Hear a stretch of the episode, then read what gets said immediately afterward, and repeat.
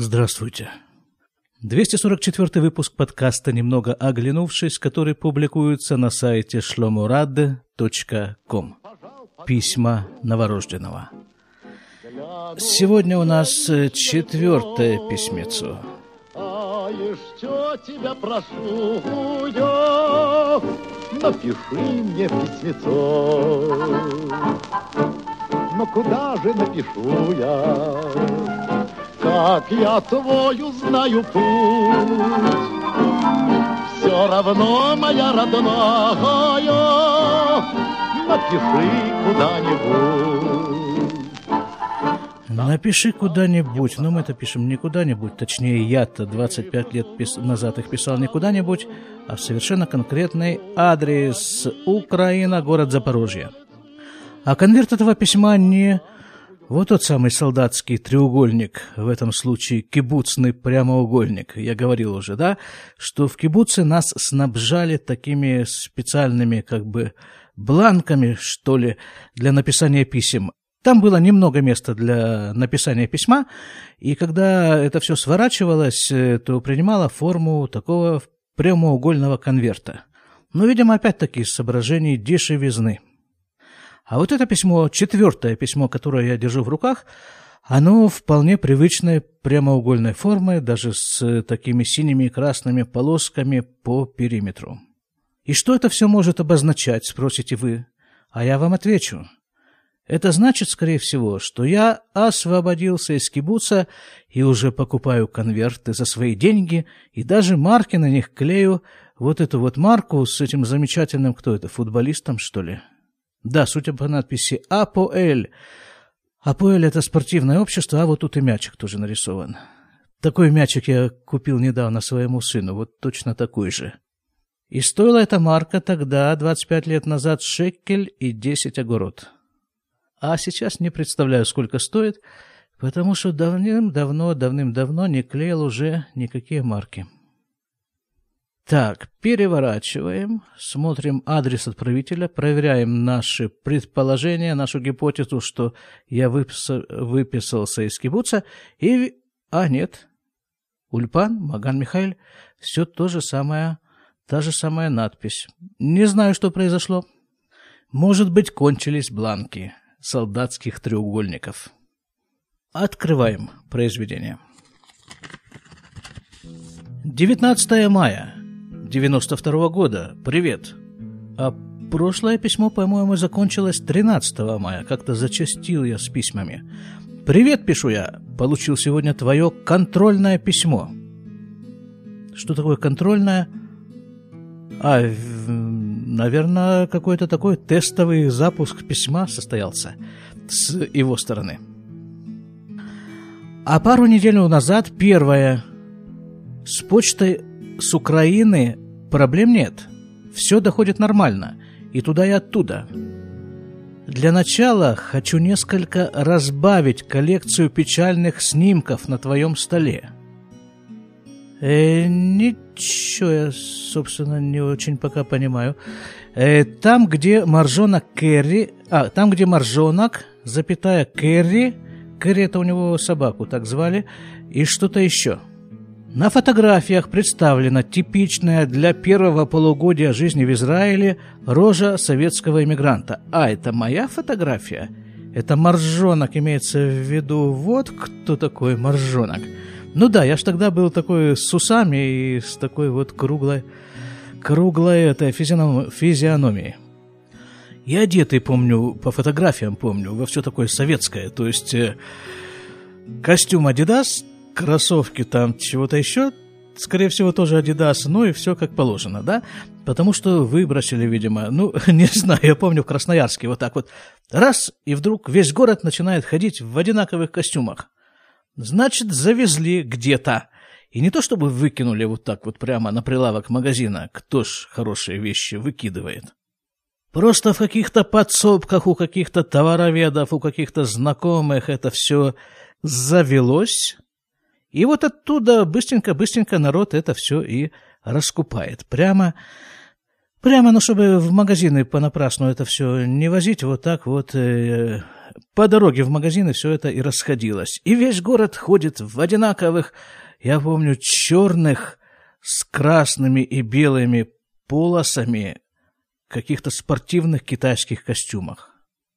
Или раз зима, и все в дубленках. И в э, норковых шапках. Не, ну не все, понятно, что не все. Это все-таки дорогое было удовольствие, дубленка, норковая шапка. А та, ну вот, было такое образец, к которому нужно было стремиться. Это вот э, сверху вниз, если пойти. Это норковая шапка такая, ушанка. Это имеется в виду мужчина во все это упакован. Норковая шапка, ниже и шарф э, какой-то он был такой...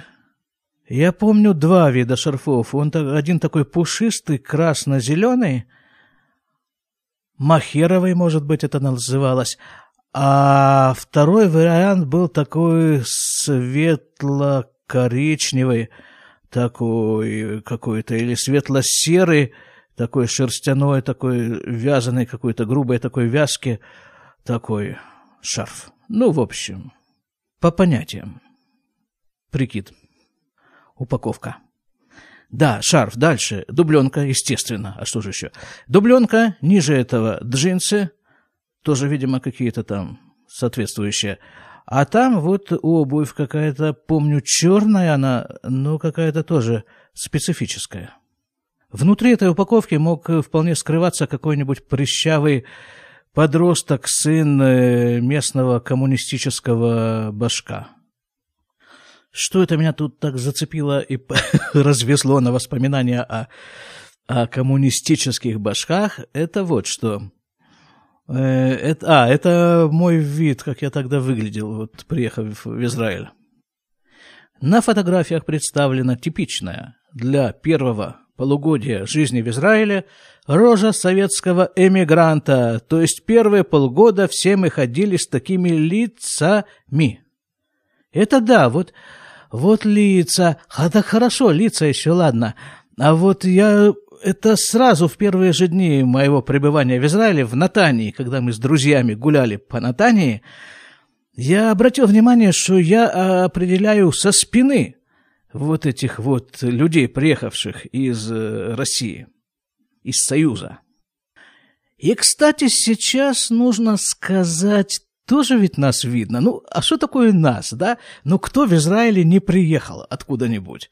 Не из России, так из Америки, не из Америки, так из Франции, не отовсюду ведь... Э, не, ну, есть, конечно, большая часть населения, которая здесь родилась. Ну, вот и нас тоже много приехавших. Ну, на 6 миллионов там с чем-то евреев, которые проживают в Израиле, миллион с хорошим лишним приехали из Союза. А из всех остальных стран сколько? Много. Много нас, много. И всех нас крохотный Израиль в состоянии принять, выдержать, переварить, перемолоть, пере... чтобы на выходе получился, ну, обычный житель, гражданин Израиля.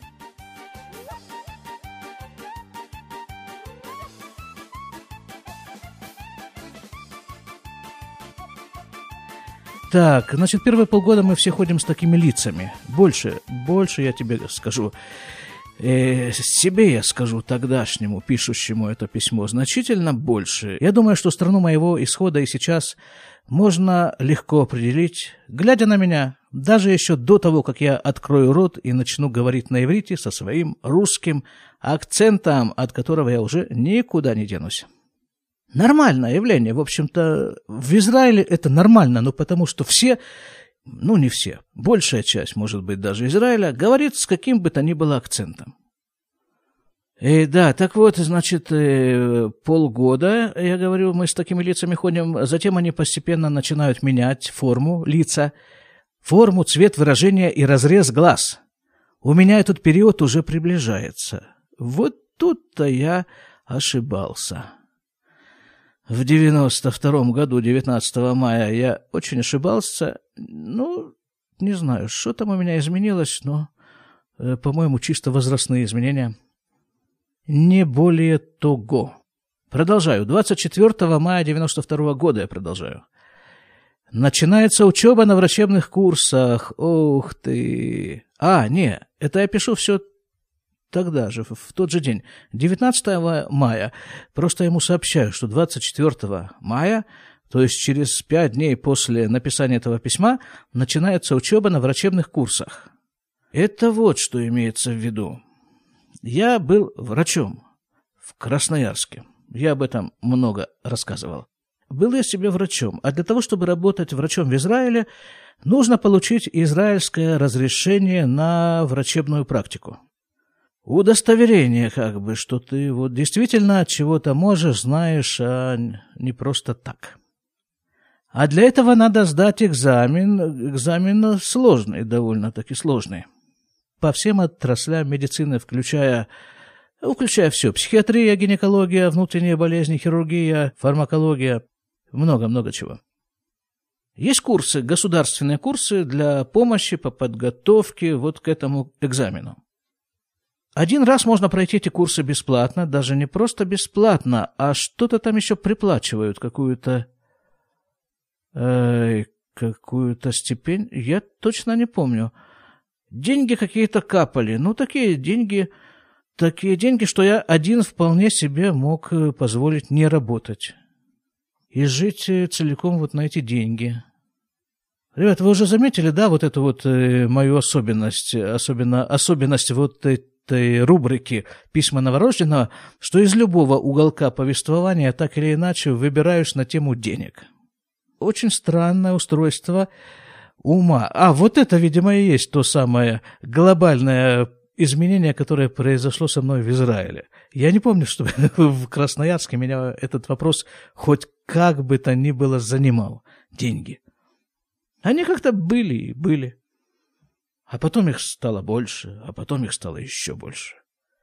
А потом, если все-таки как-то подытожить эту картину с деньгами, с этим денежным графиком, потом я уехал в Израиль, их стало меньше, а потом я женился, и они кончились вообще.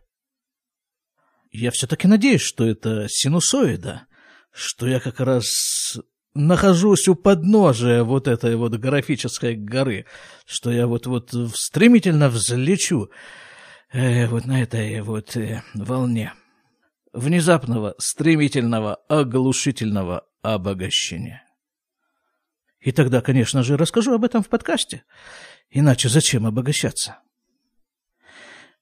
Так, начинается учеба на врачебных курсах. Я не буду рассказывать подробности обучения на этих курсах, это я уже говорю просто так, без письма, потому что я надеюсь, что это будет в письмах. Ну, если вдруг, вдруг этого не будет, тогда расскажу. Э, врачебные курсы. Придется покидать кибуц и выходить в большую эмигра... эмигрантскую жизнь. Но это все-таки было страшновато, да? Это как-то было э, намного больше переживаний по этому поводу, вот по поводу покинуть кибуц и начать самостоятельную жизнь, было намного больше переживаний, чем по поводу переезда в Израиль как такового. Ну, напрасно, совершенно напрасно. Все, все путем. И тогда было, и сейчас все нормально. Э, выходить в большую мигрантскую жизнь. Пока о этой жизни можно судить только по рассказам людей, живущих в городах. Городские. Оттуда, из-за пределов кибуца, из-за ограды, доносятся плач, стоны и крики о возвращении на свою историческую родину – Россию, Америку, ЮАР и прочее, прочее. Странные какие-то у меня представления были о людях, живущих в городах – Собственно, я ведь тоже живу не в кибуце, слава богу. Не, ну я помню, я помню, там еще как-то была, может быть, это просто, ну, стиль такой был популярен плакаться.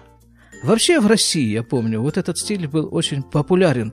На вопрос, как живешь, как это там у Жванецкого, как там у него было, на, на вопрос, как живешь, завыл, завопил матерно, напился, набил рожу вопрошающему, сам долго бился головой об стену, в общем, ушел от ответа. Если я правильно помню, Жванецкий это вот так обозначил. Вот такой стиль общения. Э, такой был стиль общения, да. Э, в России, и вот он э, в Израиль тоже эмигрировал вместе с его носителями. было принято плакаться, жаловаться, ну, в общем, ну, наверное, чтобы не сглазить. То есть атмосфера в среде русской эмиграции, как в Союзе. Да, вот об этом идет речь. Все продолжают ругать место своего проживания, в скобках, на этот раз Израиль, и бурно обсуждать возможности выезда из него. Это были еще, это был, во-первых, такой стиль, а во-вторых, это были такие компании людей, почему-то, ну, я не знаю, ну, нечем было им заняться, видимо, просто, ну, вот так отчетливо, объективно, нечем заняться. Ну, приехали, ну, не работают, ну, и как бы особых попыток где-то поработать э, не предпринимают. Ну, потому что, приехав в Израиль, они их тут же хотят попасть ровно на то место и на ту должность, с которой они уехали. Ну, так ведь не бывает, ребята. Поэтому я помню, были такие компании, как правило, нет, хотел сказать не молодых людей, но нет. И среди молодых тоже были эти настроения очень популярные. А чё вот мы сюда, да что, да за что же это мы, за что же нас так судьба забросила? У большинства это проходит, ну, когда начинают заниматься делом, да, ну, некогда уже на эту тему думать. Дальше продолжаю читать. Забавные ребята эти советские евреи. Евреи израильские взирают на все это с немым изумлением. А, ну это действительно так. Потому что, ну, как бы в Израиле многие годы, годы, пока существовал вот этот вот занавес, из которого было не выкарабкаться, и евреи из Союза там якобы кричали, что вот давайте нас в Израиль а, и давайте нас в Израиль срочно, и вот чтобы Америка посодействовала, и все, чтобы посодействовали, долго-долго раздавались эти крики оттуда, из-за занавеса, с советской стороны. А потом вдруг занавес раз и рухнул, и тут хлынула вот эта вот волна, этот потоп, 90-й, 91-й год, 92-й тоже, да, в котором я приехал. А, в 89-м это, наверное, началось. Да вот все, все, все приехали. Вот этот миллион там с лишним, откуда он взялся? Вот в это же самое время в основном. Мы приехали. И тут вдруг оказалось это полной неожиданностью для обеих сторон, потому что пока занавес был, пока соблюдался этот статус-кво, то, с одной стороны, евреи кричали «Отпусти народ мой!», а с другой стороны, с израильской, с американской, там, воевали за них, там, вот, мне рассказывали, здесь ребята, эти самые, ну, мои соседи, которых я знаю, приехали из Америки, они там куда-то приковывали там себя цепями к ограде советского посольства в Америке, там какие-то демонстрации бурные устраивали, «Отпусти народ мой!» кричали. Ну вот отпустили, да? И вот народ приехал. И он оказался совсем не таким э, мягким и пушистым, как это представлялось теоретически здесь, в Израиле. Оказалось, что вот приехавшие евреи, они такие вот э, со своими запросами, что совершенно в порядке вещей, со своими требованиями, и они хотят работать по специальности, и там еще много чего они хотят. И вот с, обе, с обеих сторон это было некое такое, какой-то такой изумленный испуг. В течение многих лет на Песах во время пасхального седера оставляли пустой стул возле стола для еврея из России – с той идеей, что вот когда приедет из, еврей из России, он сядет на этот стул. А еврей из России пошел, прошел мимо этого стула, он вообще не знает, что это Песах, что за стул такой, давайте там мне это, давайте мне то. Ну и, в общем, потребовались многие годы. Я думаю, что этот процесс еще далеко не закончился, чтобы понять, что то виртуальное представление о советском еврее, оно не соответствует действительности. Так же, как, собственно, виртуальное представление советских евреев о Израиле, оно тоже не соответствует действительности.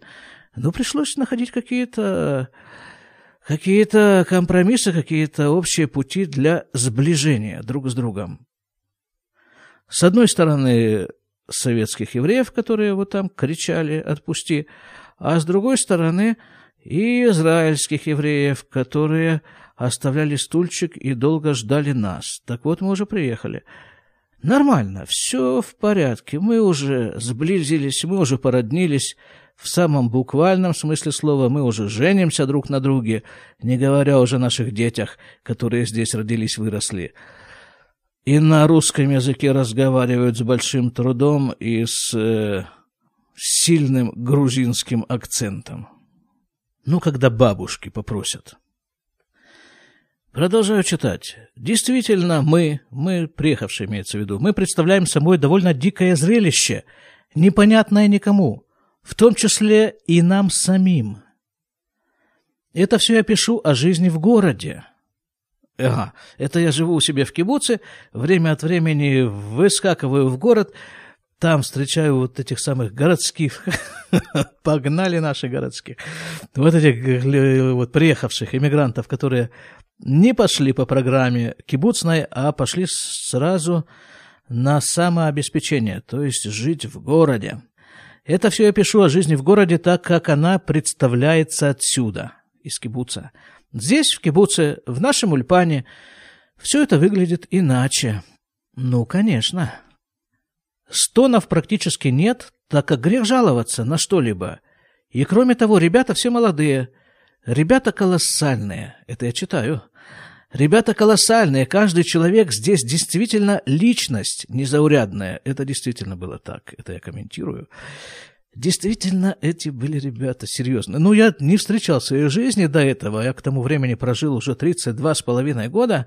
Я не встречал за эти вот годы таких компаний. Вот такого подбора настолько качественных людей.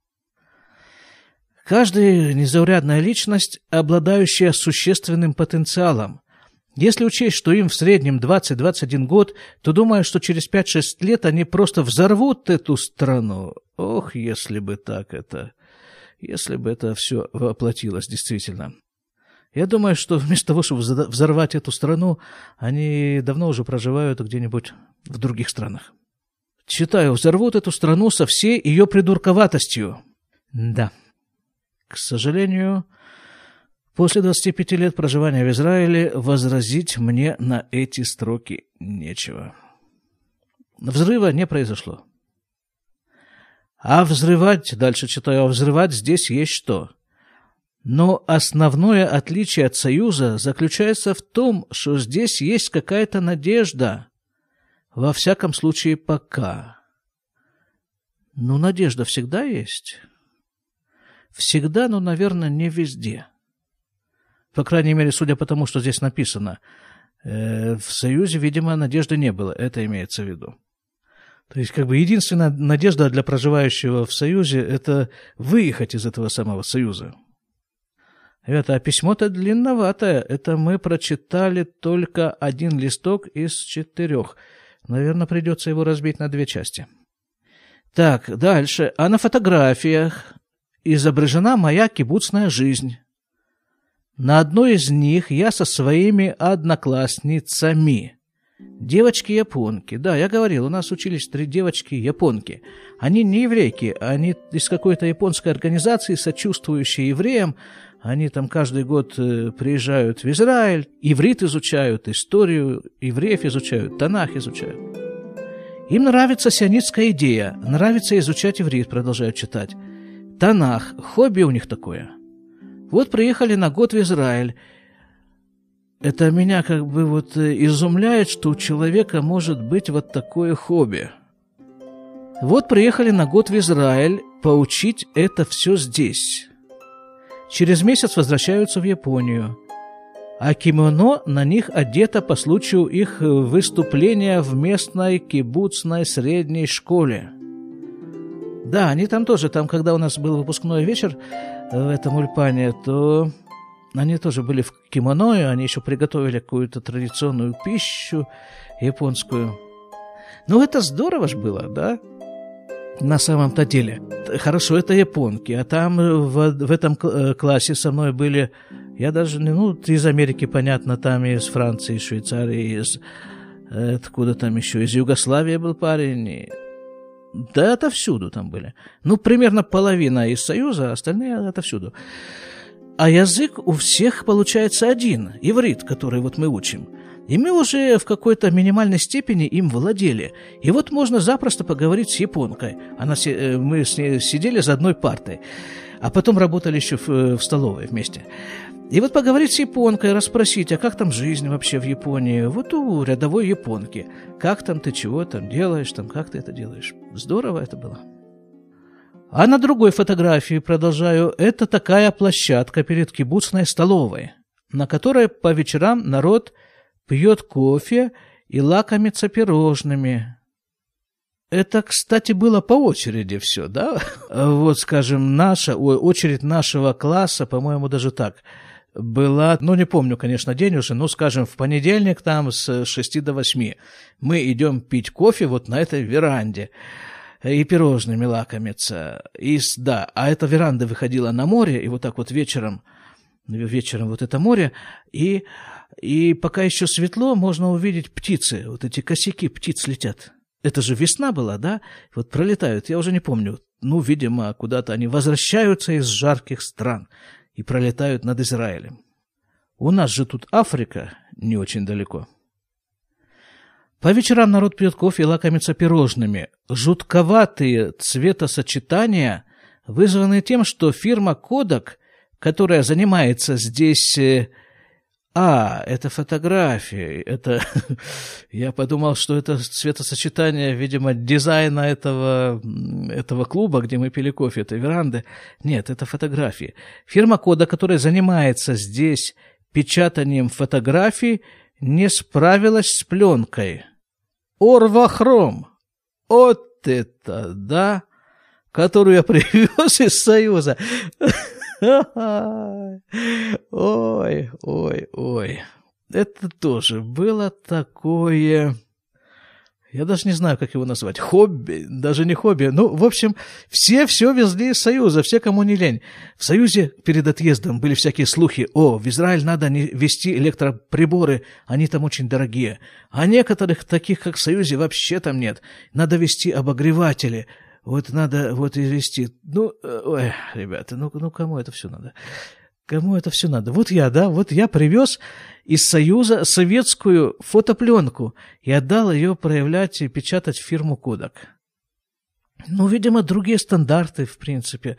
Не срабатывает эта кодовская аппаратура, не реагируют на советскую пленку Орвахром которую я привез с собой в чемоданчике из Красноярска. Но, к счастью, читаю, Орвахром закончился. Сейчас снимаю на нормальный кодек. Получается лучше, но не идеально. А, так фотоаппарат-то тоже был еще тот. Еще тот самый Фед, или как он там назывался – но который тоже вряд ли считывал э, эти коды с кодака. Ай-яй-яй-яй-яй-яй. Ну вот это вот и есть. Вот это вот на самом-то деле и есть оно, вживание в новую жизнь. Когда ты понимаешь, что то, что ты считал самым лучшим вот там, вот там, вот за границей страны Израиль, оно совершенно не является самым лучшим. И пока вот эта вот перестройка сознания происходит в области предметов потребления, товаров потребления, а постепенно это начинает затрагивать и ну, какой-то, скажем, интеллектуальный багаж, а потом и нравственный багаж, тоже пересматривается. Постепенно, постепенно, ну, постепенно становишься кем-то другим. Не знаю, лучше, хуже, э, ну, другим. Так, дальше. Читаю. Нужно менять фотоаппарат со временем. Вот так капитализируюсь. Мое поступление на врачебные курсы делается скорее для очистки совести. А, ну да, врачом-то я, честно говоря, быть не хотел. Я как-то уже наработался в Советском Союзе врачом, и э, не хотел я больше этим заниматься. Но инерция, есть такая вот инерция. И есть еще такое, э, собственно, что такое инерция? Это отчасти стадное чувство, да? Ну как, приехал откуда? Из Советского Союза. Молодец, образование, диплом, врач. Ну, понятно, надо, значит, идти, сдавать экзамен на это врачебное разрешение, потом работать врачом. А работать врачом, нужно вам сказать, забегая вперед после этого. Я-то врачом не работал, слава богу, бог уперек, я не сдал этот экзамен. А вот те, кто сдали, ну, но есть люди, которым нравится, но как-то счастливыми они не выглядят. Не помню, не видел ни одного счастливого врача. Хотя, если очень постараться, может быть, и можно вспомнить, но как-то так вот сразу вот такое счастливое врачебное лицо э, никак не с... перед глазами не встает. Зато очень много сонных врачебных лиц. Это я все говорю о бывших советских врачах, а есть ведь и не советские врачи, скажем, французские, из Франции приехавшие. Вот те как раз ничего, вполне себе э, довольны. Так, судя по, по выражению лица, опять же. Так, хорошо. Значит, э, я это делаю скорее для очистки совести, читаю. Раз уж есть врачебный диплом, вроде бы нужно идти на курсы. Учеба сложная. Объем материала нужно усвоить колоссальный. Причем нужно даже не то, чтобы разбираться в этом материале, а научиться правильно отвечать на вопросы теста. Тест архисложный. По всем разделам современной медицины сдают его обычно не более 30% учащихся. Но даже сдавшие этот тест и получившие разрешение на врачебную практику в Израиле сидят без работы – не, ну сейчас-то нет. Не думаю, чтобы они особо сидели без работы, потому что ой, чем дальше в лес, тем больше этих самых пациентов. Больше. Больше пациентов, мы об этом говорили уже. Подробно мы говорили в рубрике «Полуклиника» и там репортажи из поликлиники. Э, постоянно требуются врачи, врачи требуются в несметном количестве – а поскольку работа тяжелая все-таки, то... Ну, в общем-то, поэтому и требуется. А может быть, еще так. Вот раньше ведь было совершенно стандартный такой набор для еврейской мамы, куда отправить своего сына. Ну, понятно, либо быть врачом, либо быть э, адвокатом. А сейчас появились новые отрасли, вот эти компьютерные всякие специальности – Выяснилось, что и инженером быть не так уж и плохо. Так что вот такого повального, вот как э, самый большой конкурс в Красноярске в институтах был в медицинский институт. Стандартно, всегда. Сейчас не знаю, что там происходит. Да, в медицинский и на юридический факультет университета. Это при отсутствии компьютеров все происходило, конечно же. Так, дальше, давайте дальше. Давайте этот листочек мы дочитаем. Значит, э, те, кто прошел экзамен, сидят без работы, поэтому на учебу иду даже не ради самой учебы, а из-за того, что нужно что-то делать. А это все-таки какое-то движение, какая-то смена впечатлений. Ничего себе, это я пошел, это я пошел сдавать, это учиться и сдавать экзамен на врачебное разрешение для смены впечатлений. Крепкий я был этот этнограф такой, Миклуха Маклай такой прожженный. Главное это в жизни что? Я спрашиваю в письме, что главное в жизни? Ну-ка интересно, вот что было главным в жизни 25 лет назад? Получить впечатления и, переда... и переработать их. Часть в дерьмо, а часть на пользу. Затрудняюсь прокомментировать этот момент. Если обстоятельства в первую очередь финансовые будут благоприятствовать, хочу после окончания учебы съездить в Союз. Вот здесь вот, да, вот здесь э, начинается вторая половина письма. Значит, здесь я остановлюсь до следующего раза. Будьте здоровы. Пишите письма. Не, я действительно Говорю, пишите письма. Вот видите, какое получается занятное занятие. Так, берешь через 25 лет, они к тебе случайно попадают, и читаешь, и вдруг открываешь себя нового самому же себе. Какие-то вдруг возникают э, и становятся на свое место и соединяются недостающие кусочки этого пазля. До свидания.